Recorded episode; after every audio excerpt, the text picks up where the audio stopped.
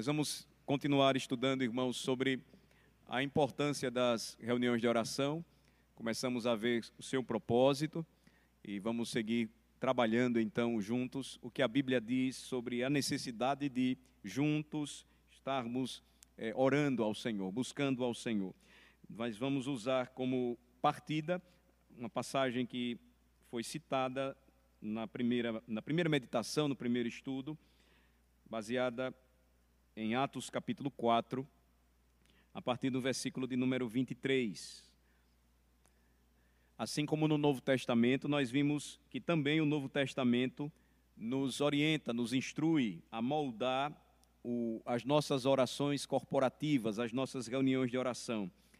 Elas eram celebradas é, a cada manhã nas sinagogas dos judeus, nos templos, ou nas sinagogas dos judeus e também no templo, e nós notamos que a Igreja de Cristo, ela continuou, ela permaneceu a usar esse modelo.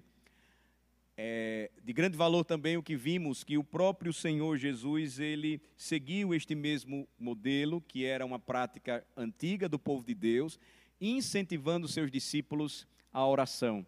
Ele contou parábolas sobre a oração, dentre elas o dever de orar e jamais esmorecer, de que fôssemos perseverantes em oração. E temos experimentado isso durante esse tempo de pandemia. A igreja tem sido animada, desafiada, convocada à oração e nós temos provado da bondade do Senhor. O Senhor tem respondido às orações do seu povo. A Escritura diz que, por sua eficácia, muito pode a oração de um justo. Então, nós chegamos é, no livro de Atos dos Apóstolos e percebemos como é interessante esta passagem. Ela vai nos mostrar que o povo de Deus se reuniu para orar em uma situação difícil, início de perseguição, que começa em Jerusalém, ela é movida inicialmente é, com ameaças, primeiramente é, sobre os apóstolos, mais à frente nós vamos perceber que com o crescimento da igreja, é, esta perseguição ela vai, é, ela, vai, ela vai se direcionar para todo o povo de Deus, e aí a igreja vai se, ser dispersa ela vai se, ela vai se dispersar, ela vai se espalhar. Agora, notem que no capítulo 4, a partir do versículo 23, diz que a palavra de Deus nos diz que uma vez soltos, uma referência aos apóstolos Pedro e João, procuraram os irmãos e lhes contaram quantas coisas lhes haviam dito os principais sacerdotes e os anciãos. Ouvindo isto, unânimes levantaram a voz a Deus e disseram, e aí então eles começaram a orar. Nós vimos que esta expressão na língua grega, unânimes, traz a ideia de um concerto de vozes. É como se congregacionalmente, ou seja, a congregação reunida estivesse cantando louvores ao Senhor. A mesma coisa acontece quando a igreja reunida ela unanimemente ora. Por exemplo, quando o ministro ora, quando um presbítero ora, a igreja então ela encerra com um solene amém, concordando com esta oração. Isto acontece de forma unânime. É como se uma só voz fosse representada por um concerto de vozes. Veja que a ideia não é que eles estavam orando ao mesmo tempo, mas unânimes levantaram a voz a Deus e disseram: Alguém ora, mas todo o povo ali está unido em oração. Quando as reuniões de oração acontecem, portanto, e no momento certo dobramos os nossos joelhos e clamamos pelos motivos que sempre são apresentados, tenham convicção do que diz a palavra de Deus, meus irmãos. Estamos unânimes orando com um só propósito, com um só é, objetivo. É interessante que durante esse tempo nós temos sido animados através da, da bênção que é a tecnologia. Então, alguns irmãos nos assistem de suas casas e também de outras partes e se somam neste momento de oração. Alguns irmãos prosseguem orando continuamente, é o que nós devemos fazer. Temos feito isso em nossas casas, orando sempre e sempre, e pelos motivos que nos unem, pelos motivos que nos são comuns. Mas há algo especial é, que ocorre quando o povo de Deus se congrega. Eu sei que nós estamos em contato constante, que nós nos comunicamos e as informações elas são passadas, mas há algo diferente quando o povo de Deus ele se reúne para orar, está na mesma casa e esse concerto de vozes então em oração, ela, é, esse concerto então ele acontece. Veja o conteúdo da oração também, o que lembra.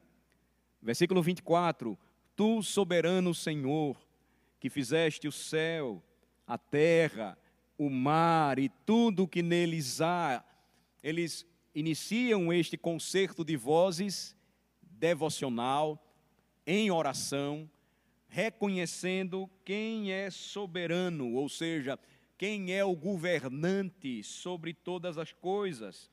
Eles reconhecem que o Senhor é o Criador de tudo ele fez o céu, a terra, o mar e tudo o que existe nele.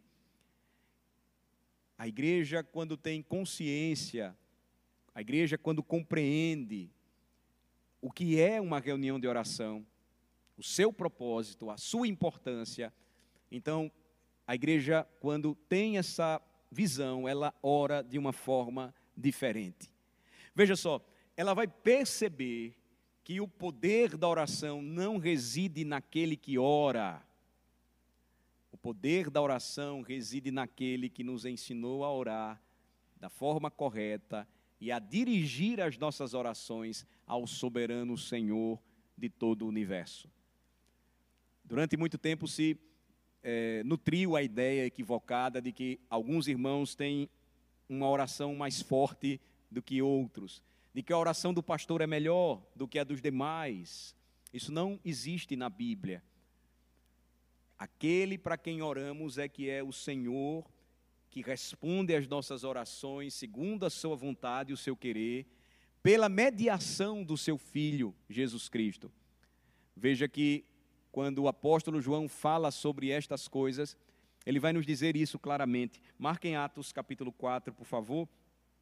E, e examinem comigo a primeira carta de João, lá em seu último capítulo, versículos 13 e 14. 1 João capítulo 5, versículos 13 e 14. Vamos ler. Estas coisas vos escrevi a fim de saberdes que tendes a vida eterna, a vós outros que credes em o nome do Filho de Deus. E esta é a confiança que temos para com Ele, que se pedirmos alguma coisa segundo a Sua vontade, Ele nos ouve. Cremos no nome do Filho de Deus, oramos no nome do Filho de Deus e devemos pedir sempre por aquilo que é de acordo com a sua vontade. Ou seja, o versículo 15 vai dizer: E se sabemos que ele nos ouve quanto ao que lhe pedimos, estamos certos de que obtemos os pedidos que lhe temos feito. A reunião de oração, então, revela essa importância da congregação unida, reconhecendo quem é o Senhor de todas as coisas. E este conteúdo da oração que os primeiros cristãos fizeram, os cristãos do primeiro século, da igreja antiga, nos ensina que nós devemos depositar com convicção a, a, nossa esperança para as respostas que buscamos, para os pedidos que desejamos que sejam atendidos, sempre no Senhor. Nunca devemos confiar em outro. Eles oram com esta certeza. Voltemos, por favor, a Atos capítulo 4 eles reconhecem que tudo o que aconteceu com o Senhor Jesus Cristo foi segundo o propósito deste soberano Senhor, versículo 28, para fazerem tudo o que a tua mão e o teu propósito predeterminaram.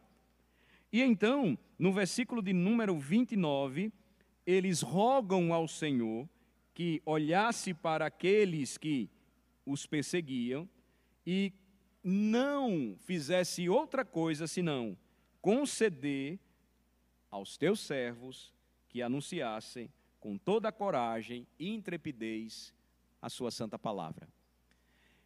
A fé certa, como diz a Escritura, nas coisas é, que se não veem, ou a, a fé é a certeza das coisas que se esperam, dos fatos que se não veem. Eles tinham esta garantia. Eles sabiam que o Senhor então estenderia a mão e realizaria poderosamente maravilhas. Versículo 30. E quando eles oram, observem, esse concerto de vozes, este momento unânime, tem uma resposta.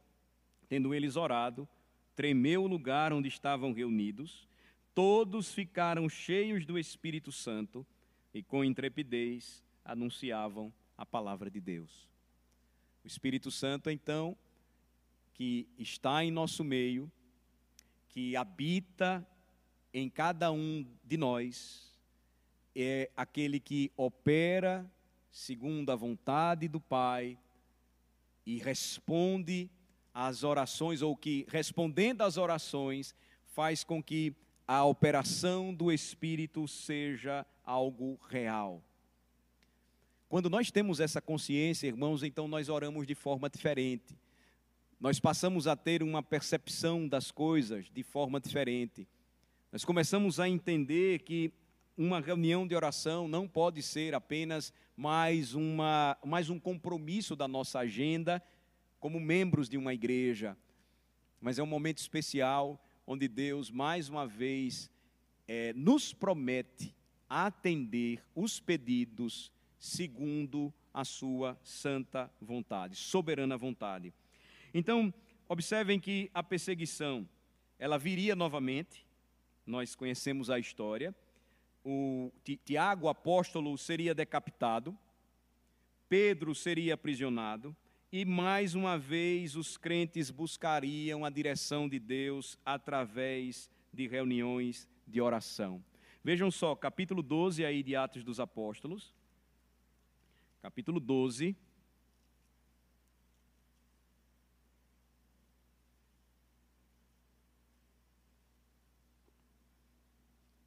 Versículo de número 7. Vejam só, nós vamos percebendo que eles vão orar ardentemente em vários lugares, e exatamente no momento em que Pedro deveria ser executado, o Senhor então intervém maravilhosamente, envia um anjo para livrar o apóstolo, é o que diz aqui Atos capítulo 12, versículo 7.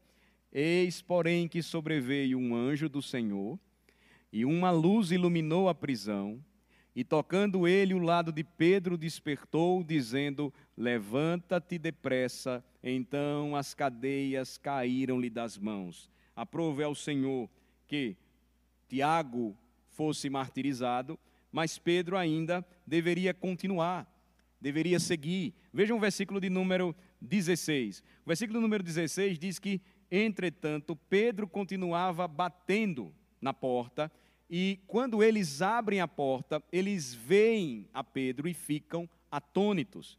O que eles estavam fazendo antes? Observem, no versículo 12, eles foram, considerando a situação, a casa de Maria, mãe de João, cognominado Marcos, onde muitas pessoas estavam congregadas e oravam.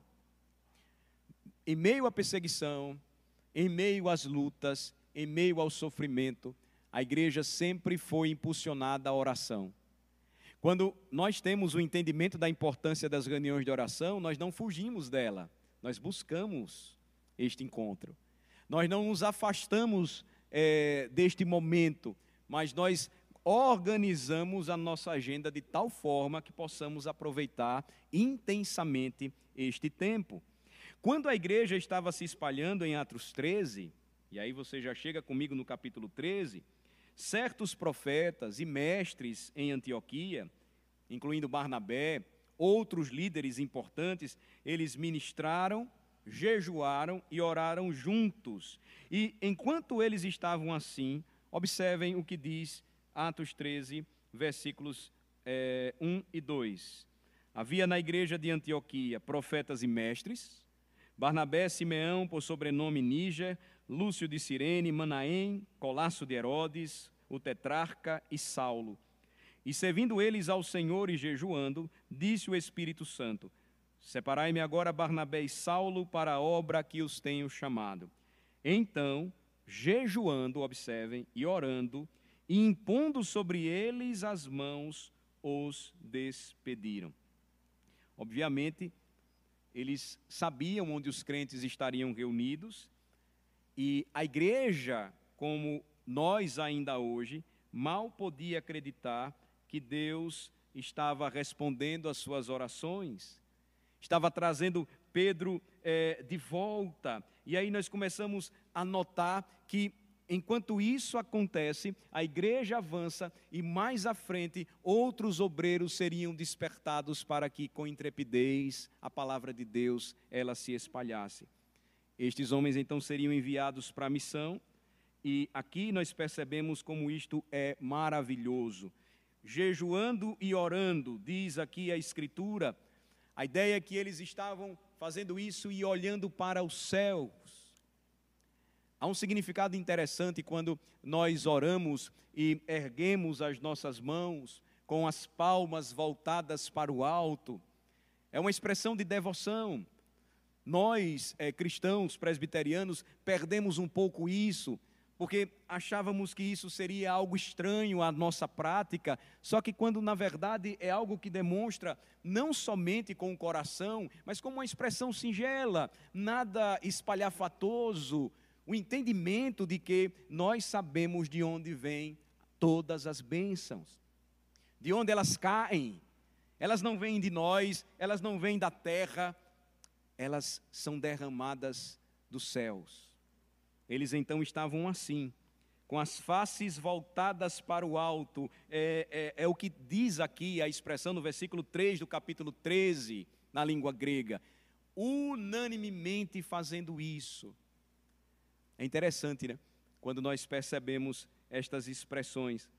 E Paulo iria reconhecer mais tarde, lá em 2 Coríntios, capítulo 8, que estas, estas reuniões de oração, essas reuniões é, do povo de Deus para oração, elas é, estavam entre as razões mais importantes porque ele havia sido capacitado e habilitado para o ministério. Irmãos, uma igreja que se reúne para orar, ela é fortalecida, ela é encorajada, ela é edificada, ela recebe de Deus sabedoria. A palavra de Deus diz: orem pedindo sabedoria, e Deus vai dar sabedoria para vocês sendo bem direcionados, meus amados irmãos, pela palavra de Deus, quando oramos e temos essa compreensão, Deus, ele opera de fato poderosamente no meio do seu povo. Olhem só agora Atos 16, essa é uma das passagens bem interessantes deste livro histórico. Atos 16 nos diz como a primeira igreja da Europa, ela nasceu. Vocês devem lembrar aí Atos 16, versículos 13 e 15. 13 a 15. Vamos ler? No sábado, saímos da cidade para junto do rio, onde nos pareceu haver um lugar de oração. E assentando-nos, falamos às mulheres que para ali tinham concorrido. Certa mulher, chamada Lídia, da cidade de Tiatira, vendedora de púrpura, temente a Deus, nos escutava o Senhor lhe abriu o coração para atender às coisas que Paulo dizia. Depois de ser batizada, ela e toda a sua casa, nos rogou, dizendo: Se julgais que eu sou fiel ao Senhor, entrai em minha casa e aí ficai, e nos constrangeu a isso. Olhem só, uma, a primeira igreja da Europa, ela, ela surge quando Deus abre o coração de uma mulher chamada Lídia, vendedora de púrpura, e que estava juntamente com outras mulheres, e era costume que os judeus orassem junto ao rio, e era uma reunião de oração que estava acontecendo ali. Deus responderia a oração daquele grupo e abriria o coração de uma daquelas que se tornaria é, principal cooperadora para que o evangelho tivesse todo o suporte, os missionários fossem também apoiados e as igrejas elas se espalhassem na região da Europa. Mais tarde, quando Paulo e Silas eles celebraram uma reunião de oração à meia-noite na prisão, vejam o versículo 25. Eles oravam e cantavam louvores a Deus, e os demais prisioneiros escutavam o que eles estavam fazendo. Deus vai enviar um terremoto que vai abalar as estruturas daquele cárcere, as cadeias de todos os presos seriam soltas, mas nenhum deles sairia, inclusive Paulo e Silas, e Deus estava mais uma vez usando uma pequena, menor reunião de oração, apenas dois homens surrados, cansados de tanto apanhar, mas cheios de alegria porque estavam ali por pregar o evangelho. Deus iria usá-los para mais uma vez anunciar a palavra de Deus agora para o carcereiro, que creria no Senhor e seria salvo ele e a sua casa, porque depois ele iria, Paulo e Silas seguiriam para a casa dele e lá então o evangelho seria anunciado, como diz o capítulo 16. Eles vão é, se dirigir para lá, versículo 33, e tanto o carcereiro como todos os seus receberiam o selo da identidade celestial, o batismo. Eles iam manifestar grande alegria, versículo 34, por terem recebido a Deus, crido em Deus.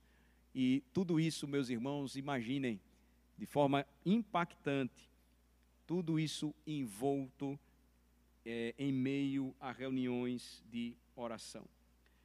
Nós é, teríamos outras passagens para apresentar, eu vou deixá-las para meditarmos paulatinamente, mas, mais uma vez, trazendo aqui a importância desse momento, com base na palavra de Deus, devemos buscar é, forte incentivo, ânimo no Senhor, para não esmorecermos quanto àquilo que é mais importante. Nós, é, é nós testemunhamos recentemente é fruto dessas reuniões de oração, eu creio firmemente, somadas às orações do povo de Deus, obviamente, em, em, em, em constante alerta, mas eu creio firmemente que aqui reunidos, atendendo o chamado de Deus, lembrando que vimos em Malaquias, crendo que o Senhor anota os nossos pedidos, irmãos nossos têm sido recuperados e restaurados. Recentemente nós temos recebido notícias tão boas do nosso irmão Alberto, graças ao Senhor. E ele vem se recuperando e nós devemos continuar orando para que cada vez mais ele fique bom e restaurado completamente. Nós seguimos orando também por outros motivos, é fato. Irmãos que estão fazendo tratamentos quimioterápicos e irmãos que estão sofrendo também a perda, que é real, eu citei para vocês agora, Deus chamou Tiago, mas Pedro ele resolveu libertar naquele momento. Pedro deveria ainda continuar. Só mais à frente ele daria sua vida pelo Evangelho, por Cristo. E assim nós caminhamos. Como diz a Bíblia, meus irmãos, de fé em fé, de glória em glória. E lembrem-se, na trajetória do povo de Deus, sempre as reuniões de oração se fizeram presentes. É triste que o povo que é conhecido como o povo do livro despreze tanto as reuniões de oração. Isso é algo geral, mas é animador percebermos que a nossa congregação cada vez mais tem sido despertada e tem comparecido às reuniões de oração. Ontem, tantos homens aqui com seus filhos, jovens, os presbíteros, diáconos da igreja, também para dobrar os seus joelhos e orar, buscar ao Senhor. Isso é muito importante, meus irmãos. De modo que agora nós vamos fazer isso. Nós vamos seguir orando, vamos seguir intercedendo pelos motivos que nos são é, importantes, são caros para nós. E eu quero lembrar aos irmãos que, dentre estes motivos de oração, é, priorizem a recuperação e a restauração deste membro da nossa igreja, o nosso irmão Alberto Dias. Vamos orar por ele. Continuar orando por aqueles que estão enfermos em nosso meio. Nós sempre mencionamos em nossos informativos. Orar para que Deus é, é, termine de uma vez por todas, por seu poder e graça, tudo isso que nós temos sofrido. Mas enquanto isso, perseveremos unanimemente e façamos constantemente as nossas orações. Vamos então agora orar, vamos nos dividir e buscar ao Senhor.